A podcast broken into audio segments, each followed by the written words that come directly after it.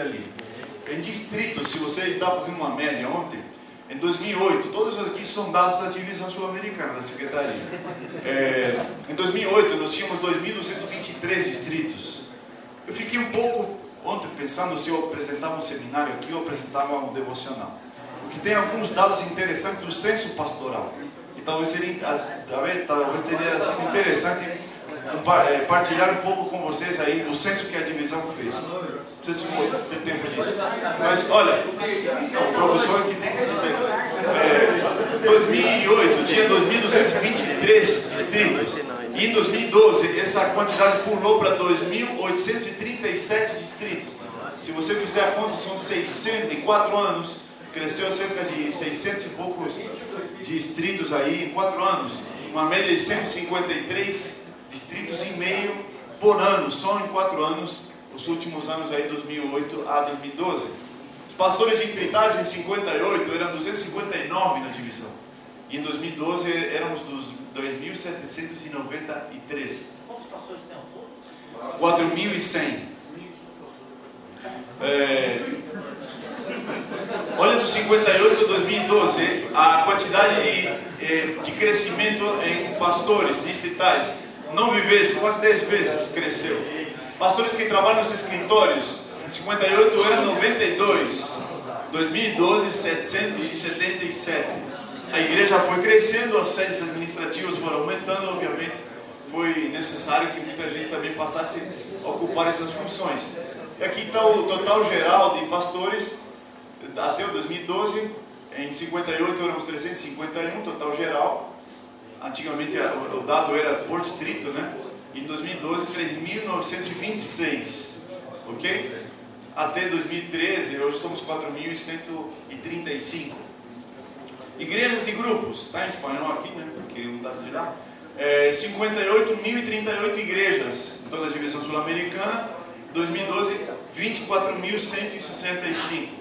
Se vocês comparam a quantidade de pastores que somos, 4.135, e a quantidade de igrejas, 24 mil. Cada sábado nós temos cerca de 20 mil igrejas onde não tem a presença de um pastor. É, um pouco mais, né? Mas um pouquinho arredondando. Então, a importância de trabalhar com os, com os anciãos, com os líderes locais. Que, que desafio é isso aí para gente, não é? Eu só quero mencionar aqui um texto da Bíblia e encerrar minha parte aqui. O livro de Jeremias. Não vai dar para falar sobre o centro pastoral, porque demoraria mais uma meia hora. O, o livro de Jeremias, eu só selecionei algumas coisas que gostaria de partilhar com, com vocês nessa manhã. Jeremias capítulo 1. E vamos ler o verso 4, o verso 5 o verso 6. Vou fazer uma pequena oração antes de ler a Bíblia.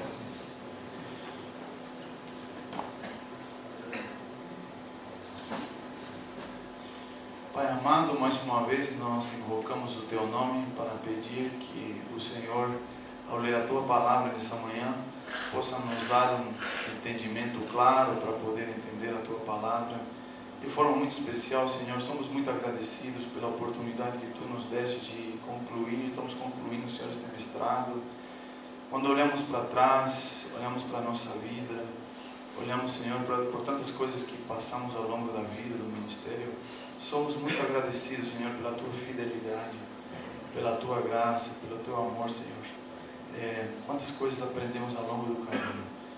Queremos, Senhor, nessa última semana que vamos viver aqui como colegas, como amigos, que Tu nos ajudes a estar perto um do outro, que quando é, regressemos, retornemos, Senhor, para os nossos lugares, possamos fazer, fazer isso, Senhor, com alegria no coração, com desejo de partilhar essas mensagens a outras pessoas. Amém. Nessa manhã, ao abrir a Tua palavra, suplicamos a Tua bênção, Senhor. Em nome de Jesus. Amém. Amém pensando o que falar né, nessa meditação, nesses dias prévios à, à nossa despedida, né? Cada um de nós vai voltar para casa, diferentes lugares. Tenho certeza que Deus vai nos dar muitas vitórias mas também tenho certeza que muitos de nós vamos passar por muitas provações ainda. Então eu queria partilhar aqui o que diz Jeremias capítulo 1, verso 4.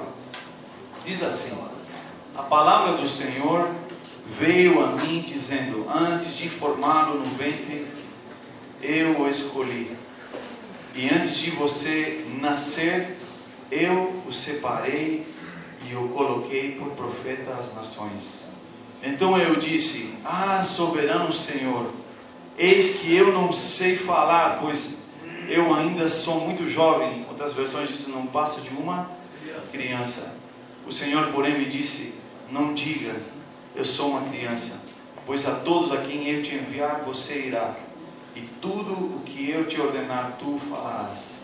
Não tenha medo deles, pois eu estou contigo para proteger você, diz o Senhor. verso 9 diz: E o Senhor estendeu a sua mão e tocou a minha boca e me disse: Agora ponho em tua boca as minhas palavras.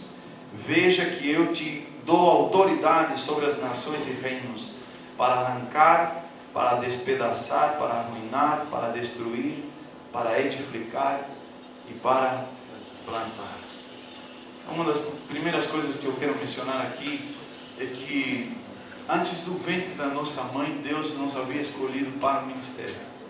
Não sei qual é a sua realidade, não sei de onde você veio. Não sei se você nasceu num lar simples, humilde, ou nasceu num lar universitário. Não sei se Deus foi lá te buscar no meio do, do sítio, no meio da roça, ou se Deus te encontrou nos bancos universitários ou numa grande, cidade.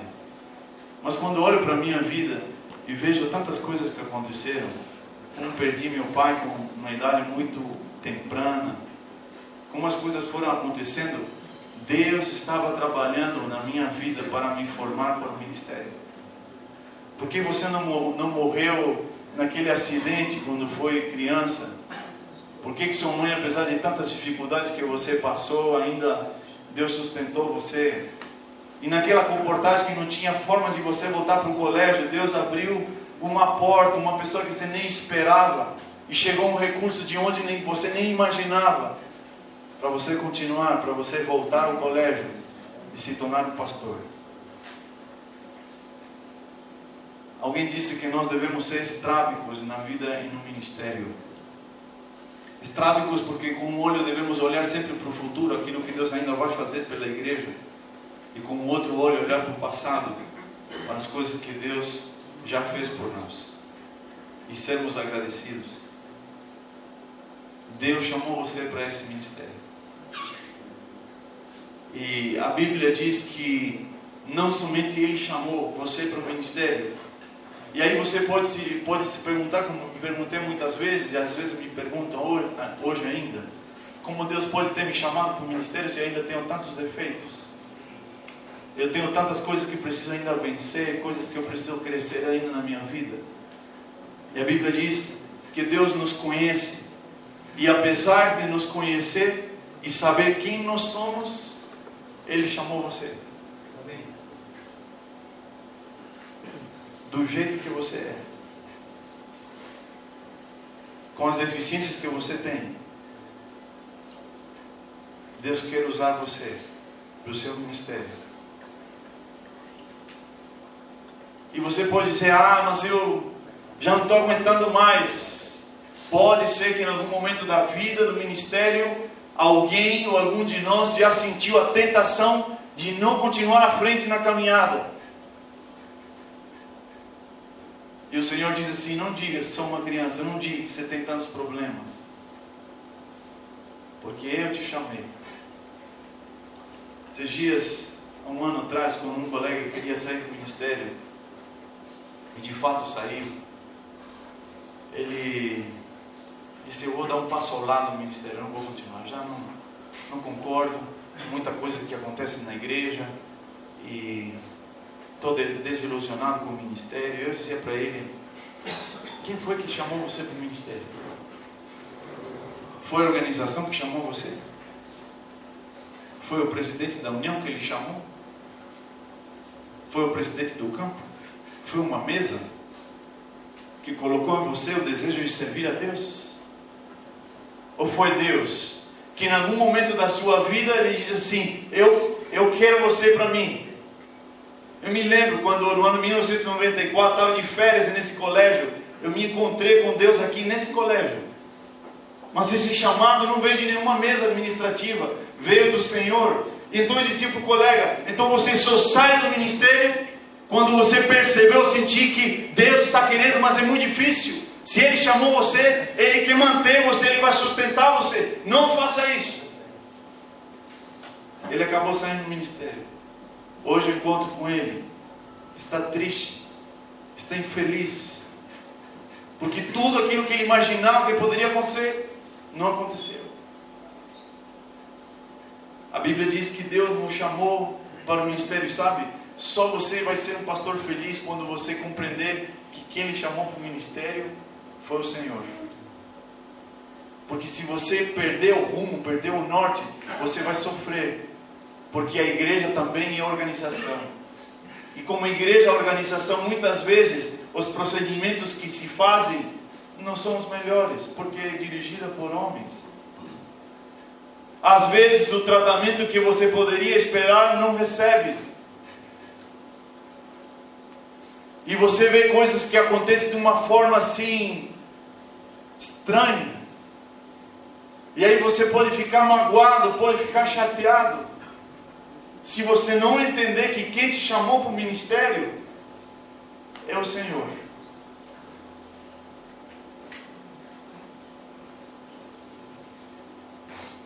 E se aconteceu alguma coisa com você, e você foi para tal lugar, ou fizeram isso ou aquilo, entenda que quem está dirigindo o seu ministério é Deus. Deus não é um homem. Porque se ele não quiser que uma coisa aconteça, ele coloca a sua mão. Agora, se ele permite, ele tem propósito, a gente sabe disso. Quem chamou Jeremias para o ministério foi o Senhor, sabe? Interessante. Se a gente hoje tivesse uma mesa diretiva, e tivesse que chamar os discípulos, acho que a maioria de nós pelejaria para chamar Judas. E não chamaria Pedro. Porém, só o tempo e só os anos mostram quem foi chamado e quem não foi chamado. Judas tinha muita capacidade. Ellen diz que entre os discípulos ele era um dos que tinha uma visão mais longa, um dos mais inteligentes. Pedro, com aquele espírito impulsivo, temperamento ruim, havia sido chamado. Judas não. Só o tempo, só os anos mostram quem foi chamado e quem não foi chamado. Eu preciso concluir as duas outras palavras que estão aqui em Jeremias. Nesse verso diz que Deus não somente chamou, diz aqui, mas também Ele separou. Ele separou.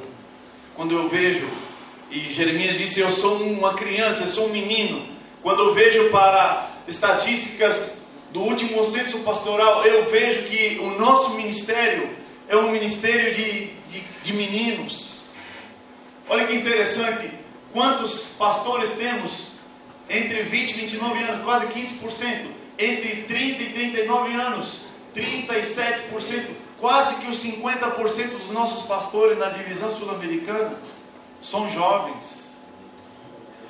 Se você olhar o slide seguinte, você vai perceber que temos quase um 10% do ministério, dos 4.100, que tem menos de 10 anos de um ano, perdão, e entre 2 e 5 anos, quase o 25%. Se você for somando aqui esses três, você vai perceber que temos uma grande quantidade de pastores que ainda são estão em formação na igreja. E aí então a gente pode dizer: eu sou um menino, como é que eu vou enfrentar isso aqui? E Deus diz para nós: fique tranquilo, eu te chamei. Eu te chamei. E não somente isso, a Bíblia diz: eu te separei. Eu separei você. A gente vai voltar para o distrito. Eu vou voltar para o seu lugar de trabalho. E a gente vai vestir calça, sapato, vai andar no meio da, da rua. Mas a gente não é igual a todo mundo. Nós somos ungidos do Senhor. Nós fomos separados por Deus para uma obra sagrada. A gente senta aqui e é um privilégio sentar aqui porque nós estamos em meio de pessoas que foram separadas para viver para Deus. A música do nosso carro é uma música separada para Deus. Os sites que a gente acessa na internet são separados para Deus. Os nossos relacionamentos são separados para Deus. Eu estava pensando esses dias sobre. Eu tenho pensado muito sobre isso, sobre a pureza. Como Deus quer que a gente seja pessoas puras, especialmente nós que somos os líderes. Relacionamentos puros. Ser sincero com as pessoas. Uma das coisas que o sociólogo que fez essa pesquisa da, do censo pastoral descobriu no Ministério Adventista, na divisão sul-americana, que existe um alto índice de relacionamentos instrumentais na igreja. E que é o relacionamento instrumental? É aquele que você fabrica ou que você cria por interesse pessoal. Porque sabe que aquela pessoa pode te servir de instrumento para alguma coisa. E ele ficou abismado com isso. Sabe, a gente precisa, o João já me mostrou o tempo aí. A gente precisa construir relacionamentos de pastor mesmo. Daquilo que pregamos no público. De sinceridade com os colegas, com os amigos. Por quê? Porque Deus nos separou para isso. Deus nos separou para o ministério. Às vezes a gente tem medo de se aproximar das pessoas, né?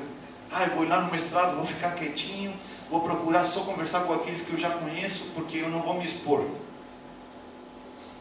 Jesus, ele, ele colocou sua vida tão aberta, expostando sua vida que ele veio essa terra e viveu como um homem. E no lugar que ele passou, ele fez a diferença. Eu termino aqui minhas considerações, o final do verso diz que Deus tomou a Jeremias e o colocou por profeta das nações. A palavra que é colocada aqui no, no hebraico é a palavra Natan. E Natan significa eu encaixei. Quase que eu digo a palavra em espanhol. Eu ubiquei seria em espanhol. Eu verbo fit em inglês. Ele colocou você no lugar exato Aí você pode dizer, ah, mas eu queria estar naquele lugar. E Deus diz assim: Eu que te conheço, eu que te chamei, eu que separei você, eu sei que você, seu lugar é ali. E talvez por um ano, por dois anos, por três anos ou por seis meses, você precisa passar por aquele lugar. Porque há alguma lição que Deus pode e quer ensinar você com aqueles irmãos de igreja. Não gosto muito quando algum pastor diz assim: mandaram aquele pastor para aquele distritinho. Ora, Existe distritinho e distrital? Existe. Perceba que quando você sai do foco do plano de Deus, você começa a pensar assim. Porque você está ao serviço da igreja e você está na salvação das pessoas. Eu não conheço pessoas de primeira e pessoas de segunda.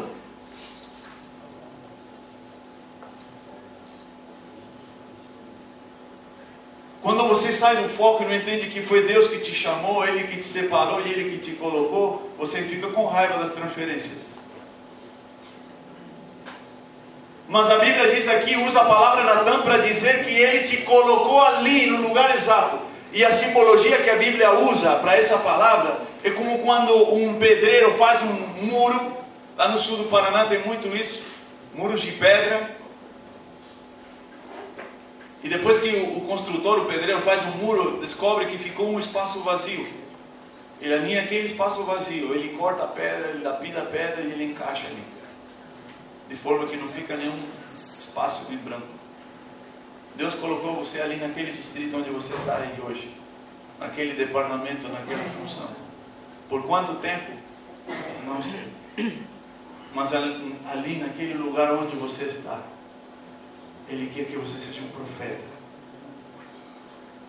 E o final do verso tem fecha o assunto dizendo: Eu te coloquei ali para ser um profeta das nações, para construir, para plantar, para semear, mas também para arrancar e para despedaçar e eliminar. Eu pergunto: que coisas você precisa despedaçar na sua igreja? É a apatia dos membros? Que coisa nós precisamos arruinar, despedaçar na nossa vida, nosso orgulho pessoal. nosso desejo de competir, e achar que somos melhores que os outros colegas. O apóstolo Paulo, no, no 2 Coríntios capítulo 13, verso 5, tem um dos versos mais lindos da Bíblia para mim. Onde diz, não pensei que todas as coisas boas vêm de mim. Não, nada daquilo vem de mim. Tudo de bom que eu tenho vem de Deus.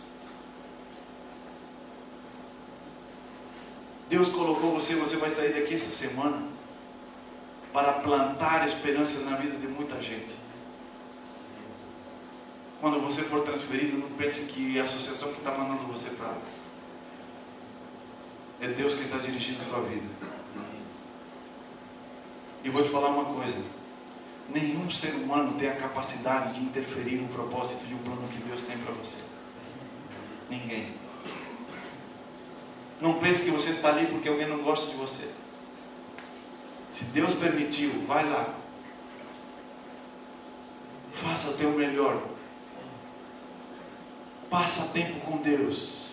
E você vai perceber que quando você sair daquele lugar, foi talvez um dos melhores anos da sua vida. Que Deus nos ajude. Que Deus nos abençoe para ser pastores segundo o coração de Deus. Como Jeremias escreveu. E para que em meio a, a tantos desafios que ainda vamos enfrentar, nós possamos ser a geração que vai preparar esse povo para se encontrar com o Senhor. Alguém nesta manhã gostaria de dizer, Senhor, obrigado pelo chamado que o Senhor me fez. Obrigado por todos os anos que o Senhor me conduziu até aqui. Obrigado porque nos momentos que eu não vinha nenhum caminho para frente, o Senhor abriu uma porta. Quando olho hoje para minha família, para minha esposa, para meus filhos, eu vejo quantas bênçãos Deus derramou na minha vida. Quem sabe alguns de nós aqui no colégio mal tinha dinheiro para comprar um sabão, um shampoo. E hoje, quantas bênçãos Deus tem derramado sobre a nossa vida, sobre os nossos filhos, sobre a nossa esposa. Por estarmos aqui estudando, perguntar alguém aqui nessa manhã que gostaria de dizer, Senhor, muito obrigado, porque o Senhor fez muito mais daquilo que eu merecia na minha vida. Quer colocar-se em pé para orar comigo nessa manhã?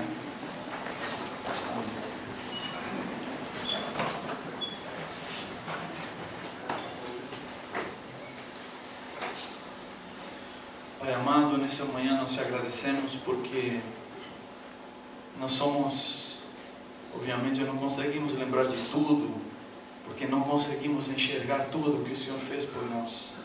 De quantos acidentes, de quantos perigos, Senhor, seu anjo nos protegeu e nós não temos noção. Quando saímos atrasados para a igreja, para o compromisso, o Senhor estava ali com seu anjo nos livrando, nos protegendo, nos cuidando. Quando criança ainda, Senhor, no seio da nossa mãe, da nossa família, o Senhor não permitiu que a gente perdesse a vida porque o Senhor estava nos preparando para o ministério nos havia separado, Senhor, para viver uma vida para Ti. Senhor, assim como Tu tens um plano maravilhoso na, nossa vida, Satanás também tem um plano na vida dos pastores.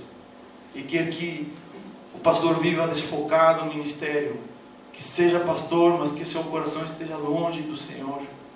Ele quer que cada dia o pastor viva, Senhor, apenas com a técnica do ministério, mas sem comunhão contigo e vive amargurado, pensando que há igrejas de primeira linha, igrejas de segunda linha. Senhor, não. Não foi para isso que o Senhor nos chamou. O Senhor nos chamou para servi-lo e para mais pessoas. Ajuda-nos, Senhor, a ser profetas verdadeiros no lugar que o Senhor nos colocou. Porque foi o Senhor que nos colocou no lugar onde nós estamos. Se o Senhor permitiu que isso acontecesse de qualquer maneira como foi, o Senhor tem um propósito para nós ou para o lugar onde nós estamos. Ajuda-nos a viver felizes e agradecidos. E ajuda-nos, Senhor, a preparar um povo para a tua vinda. Em nome de Jesus. Amém.